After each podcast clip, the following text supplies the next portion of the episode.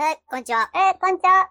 え、何食べた？今今日昼、高野豆腐と、日。うん。ヘルシーやふりかね。けご飯です。お、おしょうか、お前。お、精進しとるな。あ、お。ほな、始めようか。あ、始めようか。じゃあ、あけぼのさん、はい。リスナーさんからのリクエストオープニング、どうぞ。はいせーの。の、腹猫電気法案協会、始まるよ始まるよ腹黒幕な白熊猫放送局です。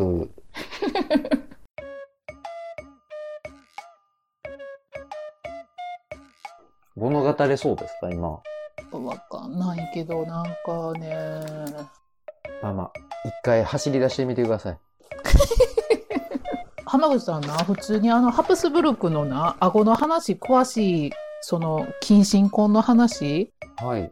聞きたいか、もう別のやつに行った方がどっちがいいと思う？う。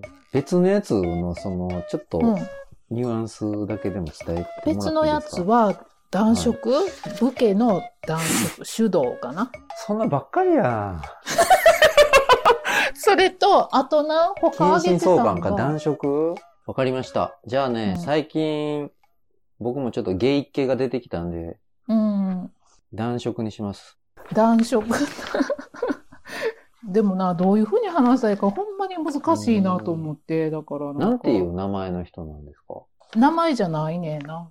風習として、こう、何時代ぐらいから？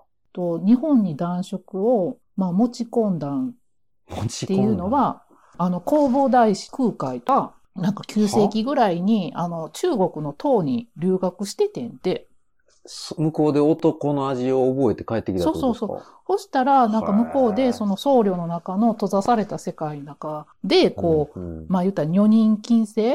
まあルールがあるやん。うん。うん。戒律がありますよね。かそうそうそうそう、それそれ。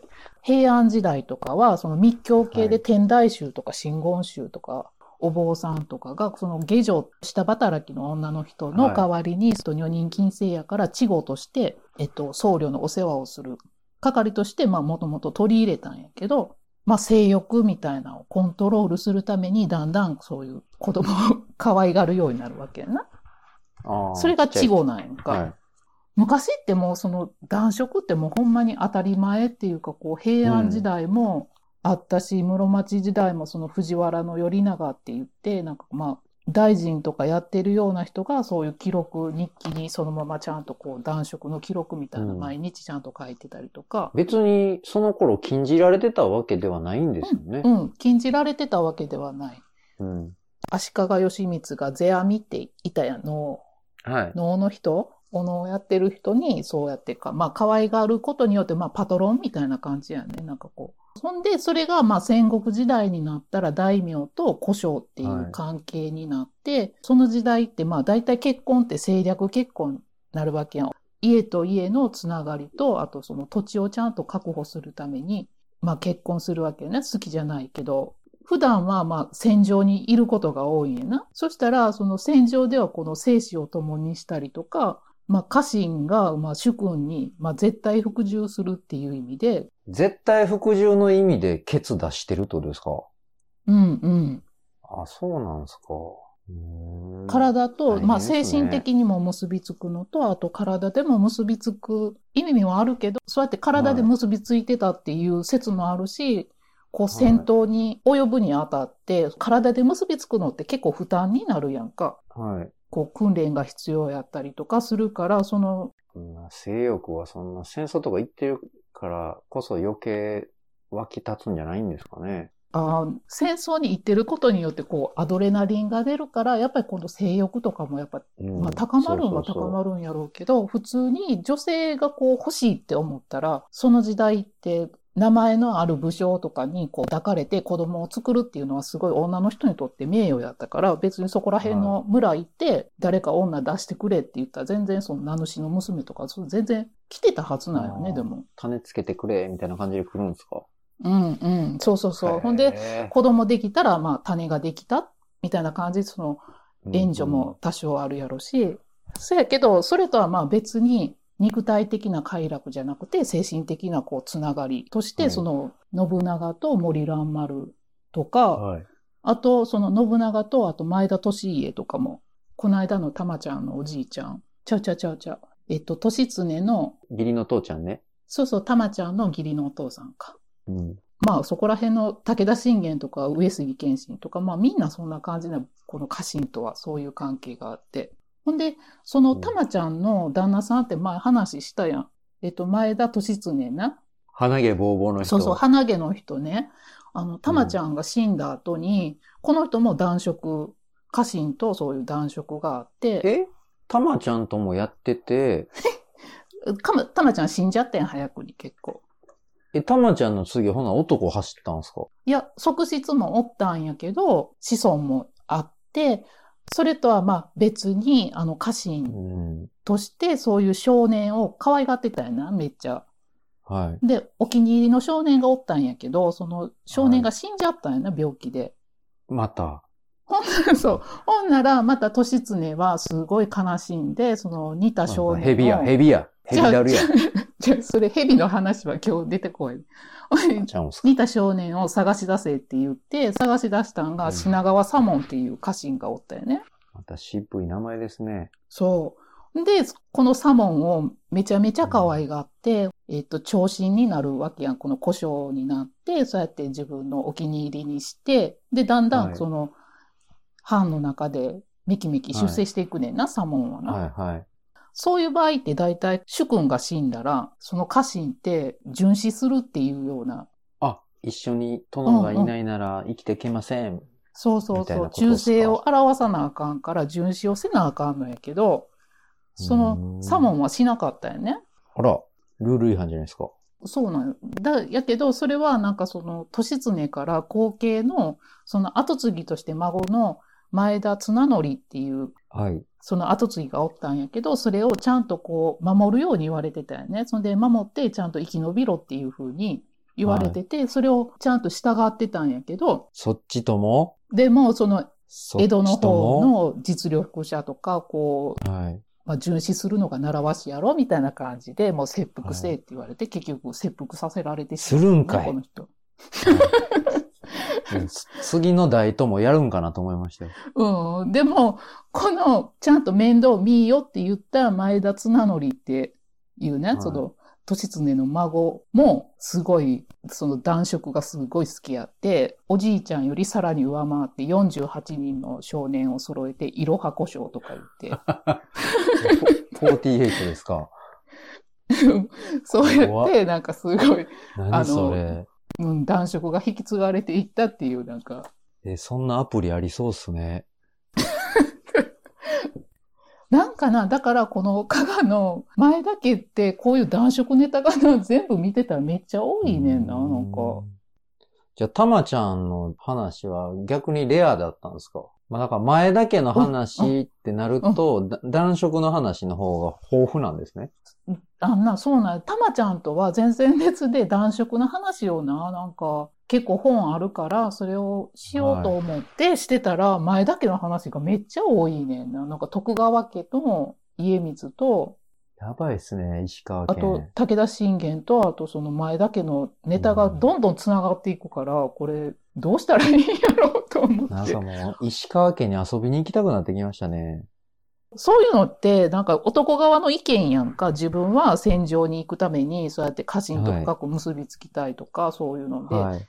まあ言ったら、なんかこの時代の男色ってな、はい。今みたいに自分の性の思考っていうか、こう、あるいは私は男の人が好きとか、女の人が、は私は女の人が好きとか、こう自分の持って生まれた思考じゃなくて、なんていうの、必要に迫られた感じじゃない？なんとなくこう。うん。生きるための、そうそうそう、そうなんです、そうなんか強い立場のものから弱いものの立場を守ってもらうために。うん、うん。稚語もそうやんか。食べていくとこなくって、捨て子のよう、まあ捨て子みたいな子供がうんお寺に入れられて生きていくためにその僧侶に。使えるみたいな感じやし、武家もそうやんか。家臣、主君に使えるために、お家のために使えるみたいな感じなんやけど、逆に女の人からしたら、こう、せっかく嫁いだのに、旦那さんがな、もし自分に子供ができへんかったら側室に子供産ませるわけやん。ほんでね、さらに男色もするわけやん。男の人にも走るわけでしょはい。どう思ってたんかなと思って、そんなん書いてるのないんかなと思って見てたら、えっとねある、んですか？あったんや。そそれがまた、また前だけやってね。前田綱則の娘が、あの、広島藩の浅野家に嫁いだんやね。はいはい。その浅野義長に、まあ、腰入れしたんやけど、その義長がまあうん男色趣味があって、でも、はいこの人なりにもしかしたら姫がな、その、いっぱい古書を抱えてたけど、気を悪くするかもしれへんって言って、全員暇を出したよね。ああ、その少年隊を解散したんですか？そうそうそう。うん。ほんなら、うん姫は嫁いで、その古書があんまりおれへんっていうのがおかしいなと思って、う。はい。多分自分の家、はい。そのお父さんとかまあ言うたら男色してるから、ああれと思って、その侍町って言って名簿、老中に見せてもらって、うん、ななんかまあ古書が全然おらへんやないかって言って、ーはい。私やったらもう別にちゃんと分かってるから大丈夫ですよって言って、その男色受け入れたんやって。もう一回呼び戻しやと。そうそうそう。で、もう好きにやってくださいって言って、ああ、そんな感じに思うんやと思ったんやけど、はい。その戦国時代の奥さんからしたら、まあ、家さえ続けば別に自分はそうやってお飾りで旦那さんがそうやって男色ハマっててもええんかなと思いきや、なんか、この吉永がすごい調子に乗って、その男色がひどくなって、さらになんかその新吉原の遊女を見受けして、あと影間っていうのが、はい。えっと、影間は、あのね、歌舞伎役者さんの若手とか、あと、お山って言って、あの、女形をする人が、はい。まあ男性が体を売ってる人を影間っていうね。あ、そうなんですか。うんうん。へえ。それ、まあ影間っていうのは、まあ町人とかに結構体売ってたりとか、あと身分の高い人にも売ってたりとかするんやけど、この、は吉永はそういう遊女と影間を二人見受けって言ってお金で買って、あの、はい国に帰ろう、連れて帰ろうとした。江戸の方に参勤交代で行ってる間にハマっちゃって、二人買って、はい男と女一人ずつ。うん。調子に乗りすぎて。そしたらもうその国に絶対に連れて帰ったらあかんってその姫は怒ったんやけど、さすがにやりすぎやって言って。故障は OK で、それわかんの？そうなんよ。なんかだからそのうん遊ぶ分にはいいけど、その、やっぱり国とかお城に連れて帰ってほしくなかったよね。見受けしたことじゃなくて、うんその国に連れて帰ったのがこう許せなかったって言って、この滑腹自殺したよね、結局。え？あ、じゃあもう限界に来てたんじゃないですか、もう。何やこいつ頭おかしいなと思って。いいやってれるかつって。もう多分ね、調子に乗りすぎたんやろうなと思って。まあ、けど、たまちゃんの子孫ですよね、それって。そうそうなんだからね、前だけ面白いなと思って、うんなんか、やばいですね。前田家が今楽しいですね。あの、うん。ちょっと時間できたら石川県行って前田家の資料とか見てみたいですね。なあ、な、なんかほんまに古文書読めたらすごい楽しいんちゃうかなって思うけど。あっちってよく UFO も見れるでしょ？あ、そうな ?UFO もいるの？うん。確か石川県ってようとん、なえー目撃情報多いですよね。なんか、そう。ほんで、うん結局だから、まあ男色こういう風に全然武家社会の中ではあったんやけど、結局、まあ江戸時代の徳川家ってずっともう何百年もこう平和な時期が続いたでしょ？はい。大名とかを抑えてて、そしたらもう戦争が勃発する可能性も薄れてしまったから、以前のようにこう、主君とそんなに密接な関係を結ばなくても良くなって、逆に行政の方もそういう人付き合いを濃厚にするんじゃなくって、行政手腕に長けてて、こう、経済関連がちゃんとしてるような家臣が必要になったからって言って、こう、だんだん、こう、男色が、うん。廃れていくんですか？こういう目的での男色が、まあ、薄れていったっていうふうになるほど。命のやりとりの時代には男色があったけど、うんお金のやりくりの時代になったらいそうらなくなそうそう。ったんですね。もう、言ったらまあ公務員的というか、もうだんだんこうな、あの刀で切ってどうとかっていうのもなかったから、いかにこう問題をこう書類で処理していくかみたいな時代になったんやけど、あの、あと、薩摩のな、前、はい五重教育の話したやんか、浜口さんと。そうですね。でも、薩摩の方はずっとその風習が結構昭和ぐらいまで残ってたんだって。昭和まで？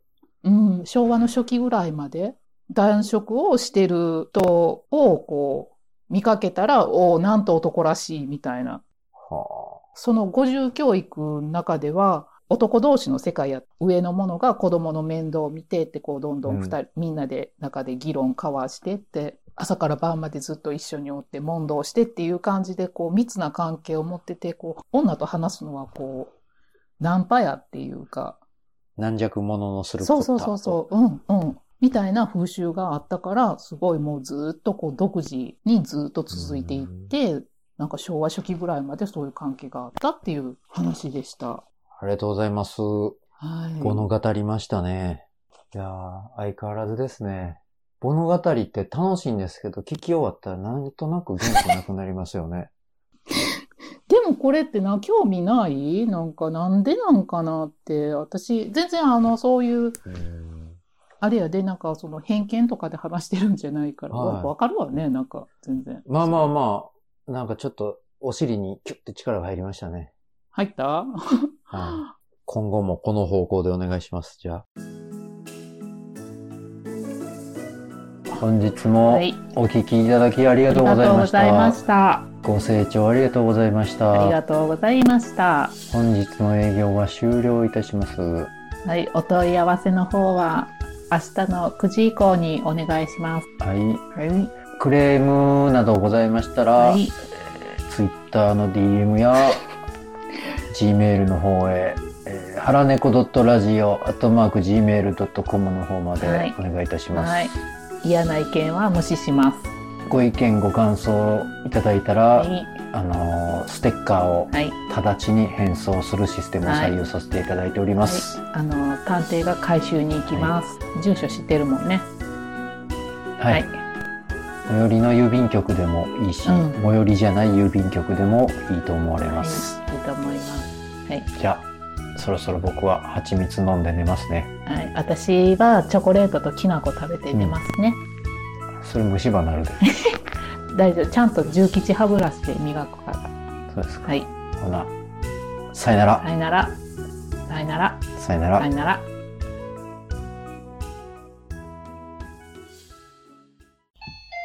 誰かあはーい。切っていいですか？